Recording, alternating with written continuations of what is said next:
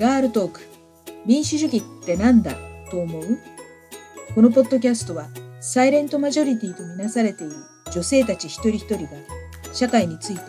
政治について民主主義についてどう考えているのか考えていないのかをモデレーターとのおしゃべりを通して発信していきます。ゲストは前回に続いて大阪の大岡さんです。大岡さんのご著書のヒロポンと特攻。女学生が包んだ覚醒剤入りチョコレートについてお話ししてもらっていますが今回は特攻について伺いますあの20年くらい前にイスラム原理主義者による自爆テロが盛んにありましたけど特攻も公民化教育っていうカルトを背景にした自爆攻撃だって私は思うんですね。でもちろん厳密に見ればイスラムの自爆テロと特攻は似て非なるものだっていう意見もあると思いますけどでも根底にカルト思想があるのでどうしても特攻を美化する勢力が絶えません。まあ、歴史修正主義とかになるわけなんですけど大岡さん特攻に対するお考えどうでしょうか？あのですね今日本では特攻作戦そのものを美化するっていう風潮はさすがにないと思います。ところがあの特攻兵を美化する風潮はかなりあると思うんですよね。でここをねあのやっぱりちょっと区別しとかんといかんのかなというふうな気はしますね。まあ、典型的にはあの百田直樹さんというかその方の原作に「永遠のゼロ」まあ、それが映画化されてかなり若い人たちもたくさんあの見に行ってたっていうふうなことがありますね。2013年の暮れに封切られてで日本アカデミー賞も受賞しました。岡田准一さんとかですね、まあ、有名な若手の俳優たちっていうのも出てまして私もあの見に行ったんですけども出演している人たちはこれを特攻美化映画だとは思っていないんじゃないかなと見て私は思ったんですよね。映画ではの特攻作戦の無謀さへの批判はしっかり表現されていました。ところがですね特攻作戦を担わされた特攻兵たちの心情の美しさがまあすごく強調されていてですね。っていうのは最初はま特攻に批判的であの命を惜しんでた教官の人が最後は部下を守るために自分も出ていったっていうのがまあクライマックスなんですよね。まあ、そういうことでその特攻批判の人ですらですね特攻に準じたんだというのが最後のまとめなんですよね。結局は特攻そのものを美化する映画だと思いました。無謀な愚かな作戦に行き着いたあのアジア太平洋戦争って本当にあの結果が悲惨なことになっていてですね、まあ、今日は12月8日だからここんとこものすごくそういう戦争ドキュメントがすごく多いんですよ。そうなんです。これを収録している今日は実は2021年の12月8日で真珠湾攻撃の日なんですよね。くしくもその日にこのヒロポンと特攻に関するお話を岡さんにしていただいているっていうことでどうぞ。はい。じゃあちょっと続けさせてもらいます。はい、でですね、このなんかここ1週間ほど前からすごくそういう関係の番組が多いんですよ。わりかしやっぱりこの今のあの危機的な状況っていうんですかね、戦争を美化する人たちがやっぱり一方でいるというね、維新がこの間の選挙で議席4倍にしてですね、ちょっと横行きますけども、維新があの積極的にあの改憲論議を進めるということをバーンと打ち出したんですよね。立憲民主党とかその他の野党が、まあ、非常にむしろ議席減らしたのでね改憲論議に乗らざるを得なくなっていくいってるという状況だと思うんですよ。まあ、そんな中で私はこの12月8日という日にね多くの人たちにそういうドキュメント見てほしいなというふうにま思ってるんですけども、まあ、話戻しますとまあ、無謀な愚かな作戦だったということはもうどのドキュメントでも言ってますよね。ところがまあ「永遠のゼロ」っていう映画はですね作戦のことは言ってもその作戦に最終的に行き着いたあのアジア太平洋戦争そのものを問うことは一切ないんですよ。私はそこがまあ大きな問題だと思います。誰もが国を持って家族を持って命令にを受け入れて七に赴いたっていう気高さがすごく強調されてます。まあ、その限りで考えたら私もすごく気高いとは思います。だけども根本問題から目をそらせるように、まあ、巧妙に仕向けているっていうこれがまあ現在の、まあ、右派のやり方かなっていうふうに思います。で、まあ、ネット空間を見てますと特攻兵がヒロポンを接種して出撃したというのは特攻兵を貶めるものだっていうふうにあのすごく書かれていますね。でそれとか戦前は覚醒剤は合法的な薬物で眠気覚ましとして誰でも買えたんだという書き込みも結構あるんです。でしかしこれはもう根本的に間違ってると思います。で戦前発売された覚醒剤のほとんどは大日本製薬のヒロポンなんですけども1941年に発売してから間もなくもう太平洋戦争が始まるんですね。でそのためにほとんど軍に接収されてしまったんですよ。だから勝手に売れないんですね。一般の国民が戦時中に薬局で自由に買えるなんてことは全くありませんでした。だから誰でも買えたんだぜみたいなね、そういう言い方はもう全くおかしいんですよね。あまりにも戦争というものの戦時中っていうものの想像力ないと思うんですけども、でヒロポンには液体もありました。だから注射する形もありましたし、錠剤で、まあ、あの今の栄養剤を飲むようにですね、パクッとあの飲めるような形もありましたし、お菓子に入れられたものなどいろいろありましたね。だからその典型がまチョコレートなんですけどもね。覚醒剤入りチョコレートっていうのはもともとナチスが開発したものなんですよね。それを岩垂庄司さんという人がまあ真似して作ったんですけども、覚醒剤の錠剤はですね、軍需工場の徹夜勤務の労働者とか、姫寄り部隊にも、ま眠くならないためにとか、夜でも目がよく見えるようになどの理由で、ま与えられていたって話があります。で、戦時中は軍が管理してましたし、貴重品なのでね、特攻兵にも本当に出撃するときにしか与えられませんでした。で、沖縄特攻はだいたい九州を出て2時間ぐらい飛ばないといけないんですけどもね、当時ね。沖縄特攻は何もない海の上を飛んでアメリカの軍隊軍艦に突っ込まなければならないんですよね。だから眠気覚ましっていう意味もあったと思います。だけどもやはり興奮させて恐怖心を軽減する効果っていうのがすごくあるわけですから、まあいろんな体験談でヒロポンを接種した人たちはもう今までちょっと酒飲んで酔っ払ってたけど急にシャーンとしてですねほんでやるぞっていうもうあの勇気凛々みたいになったというふうなことを書いてますので、そういう効果を狙って与えられたと思いますね。で、戦後は日本軍が余ったヒロポンを市場に放出したわけなんですよね。覚醒剤は誰でも買えるものになって中毒者が続出しました。で、まあ、芸能人とか、それから作家とかですね、有名人たちもたくさんヒロポン中毒の話が残ってます。で、大日本製薬に批判が集中したんですね。廃棄処分せざるを得なくなって、それで1951年には、まあ、国会で覚醒剤取締法がまできて、その後は特別な医療用としてしかも使えなくなってますね、現在も。んで、亡くなった特攻兵っていうのを慰霊するそういう取り組みっていうのがもう戦後ずっとあったんですよね。やっぱり慰霊して特攻を美化したっていうのはやっぱり生き残った人たちですよね。まあ、遺族というよりも生き残った当時仲間だった人たちが多いんですよね。だけどその生き残った人たちっていうのはどういう人たちかっていうとほとんどが乗る飛行機がないままに敗戦を迎えた人たちなんですよね。もうすぐ死ぬことが義務付けられている特攻兵にはかなりの自由時間が与えられていてですね、まあ、出撃命令をほとんどがドキドキしながら待っていたわけなんですけどもその間は酒を飲んで遊んでいたっていう話もかなりあります。お気楽だったというふうなことを言ってる人もいますよね。で、まあ、お気楽にしなきゃいられなかったということでもあると思うんですけれども、ところがですね、実際に出撃して九死に一生を得て戻ってきた大貫健一郎さんという方がいらっしゃるんですけどね、あのミュージシャンの大貫妙子さんのお父さんなんですけども、その方とか、佐々木智次さんという9回出撃して9回戻ってきた人なんかはですね、まあ、厳しく特攻を批判してます、戦後ね。特攻兵は出撃と同時に戦死とされるので、まあ、軍の上層部は戻ってくることを絶対許しませんでした。彼らは戻ってきたことによってもうすごい罵倒されるんですよね。で次こそ死んでもらうっていうふうに言われるわけなんですよね。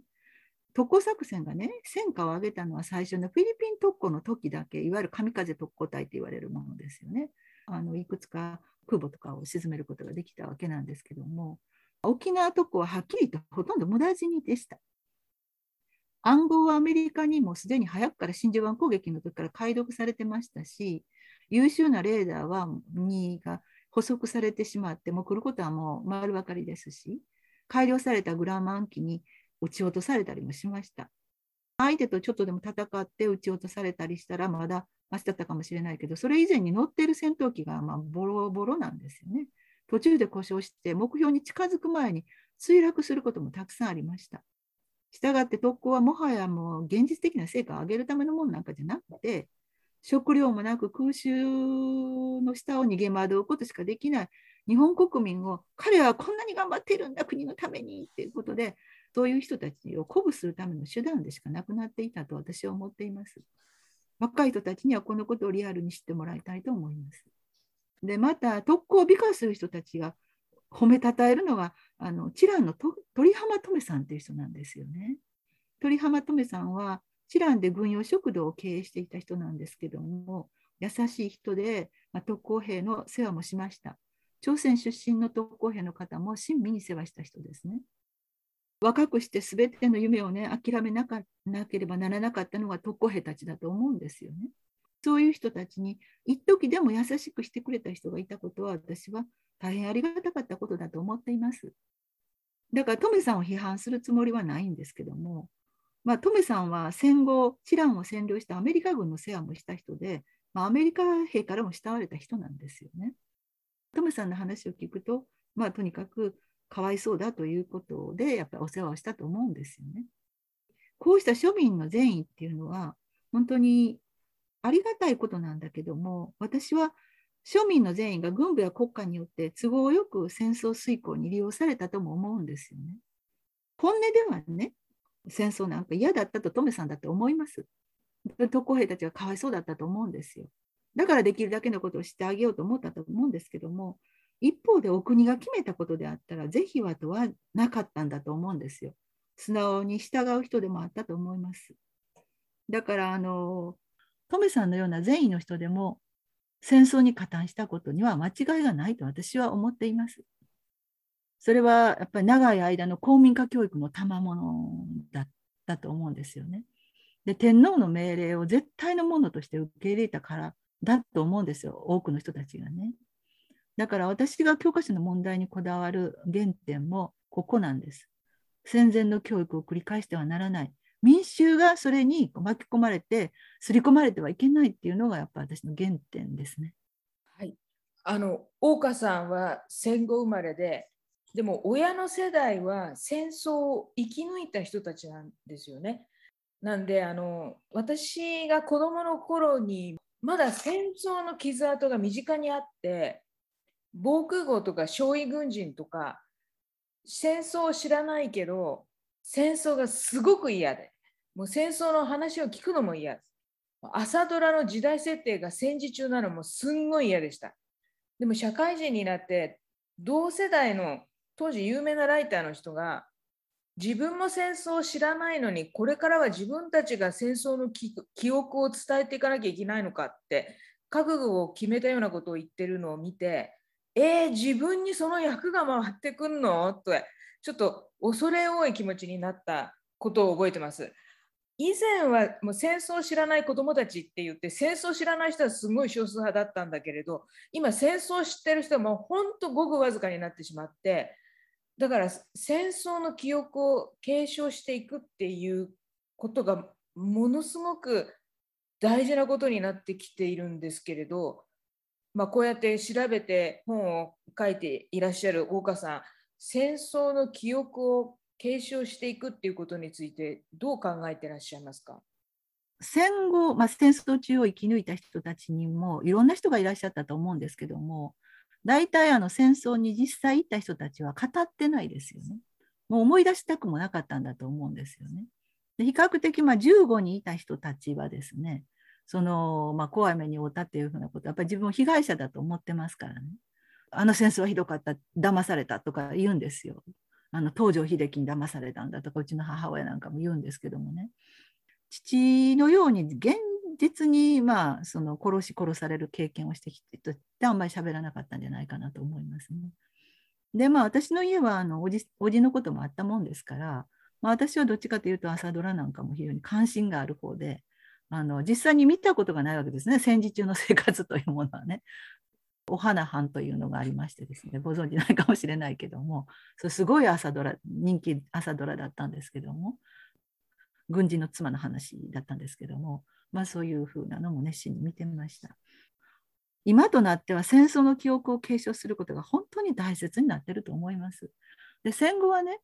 どんな自民党の人でも、まあ、よっぽどひどい人以外はですねやっぱりもうあの戦争はあかんでと思ってる人がほとんどだったと思うんですよ。やっぱりあの憲法変えるというふうなことは現実的にはやっぱりこうそれはあかんでというのはあったと思うんですけどね、まあ、安倍さんの世代になるとのあの世代以降の政治家たちはもうイケイケになってきてますよねやっぱりね。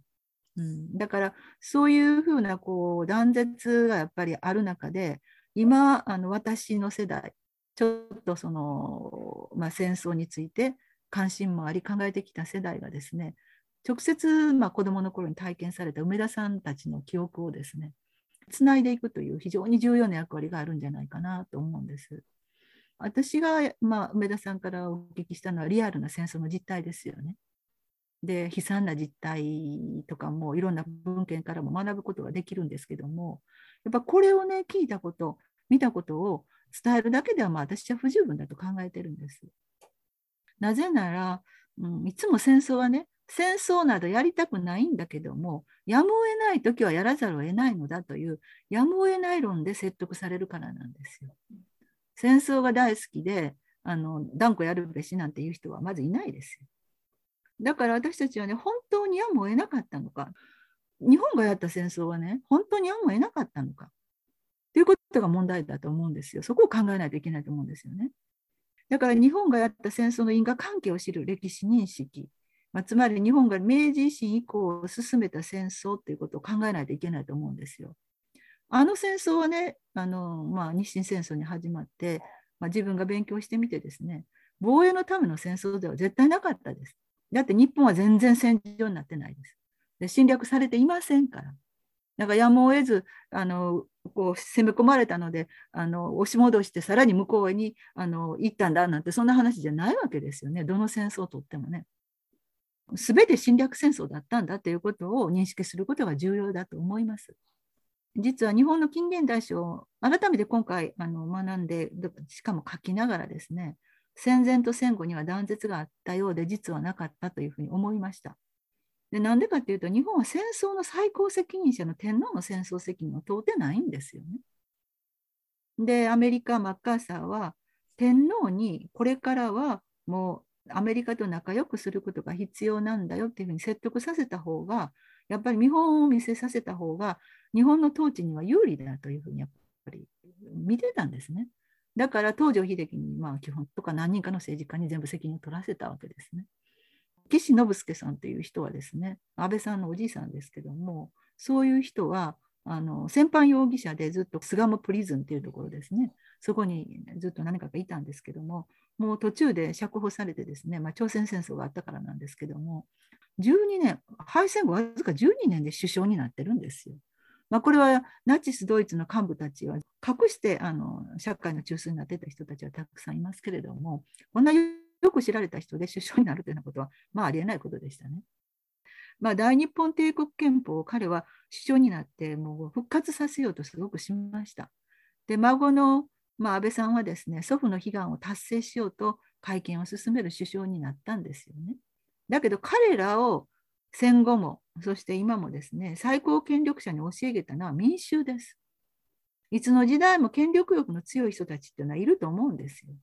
好戦的な人たちもいると思うんですけども、その人たちの野望は民主の支持があってこそ実現するものだと思うんですね。典型的にはヒトラーです。彼はドイツの民衆の熱狂的な支持を受けて独裁者になれたんだと思うんですよ。だから私はあのもちろん天皇の戦争責任も当時の軍部の戦争責任も日本は不十分にしか問わなかったと思いますけれどもだけどその人たちのせいにして済むような問題じゃないと思うんですよね。その人たちに煽られて熱狂してんで日中戦争太平洋戦争を進めていったというかそれに乗って乗っていった民衆が日本国民の多くはそうだったということをこそ本当に反省しなきゃいけないんじゃないかなと私は思っています。そうですねあの、まあ、ご存知の人もいると思うんですけど伊丹万作さんの「騙された」っていうことで許されると思ってるのかっていうあの言葉もありますよね。私はあの伊丹さんのあのねやっぱり自分をかいあの反省し解体しないといけないんじゃないかと言ったあの伊丹さんの戦争責任者の問題という、まあ、あの寄稿文がありますけどもあれを私たちは本当にあの噛みしめないといけないと思ってますね。うん、はい、ありがとうございました。今回と前回で大岡さんのご著書の「ヒロポンと特攻」に関するお話を伺いました。それでですねあのこの「ヒロポンと特攻」は梅田さんの証言が元になっているわけなのでで梅田さんっていう方がすごくキーパーソンになってるんですよね。じゃあその梅田さんってどういう人なんでしょうか？実は梅田さんのご生涯も本当に戦いの日々だったんですね。で次回は大岡さんに梅田さんのことをお話しいただこうと思います。大岡さん引き続きよろしくお願いします。こちらこそよろしくお願いします。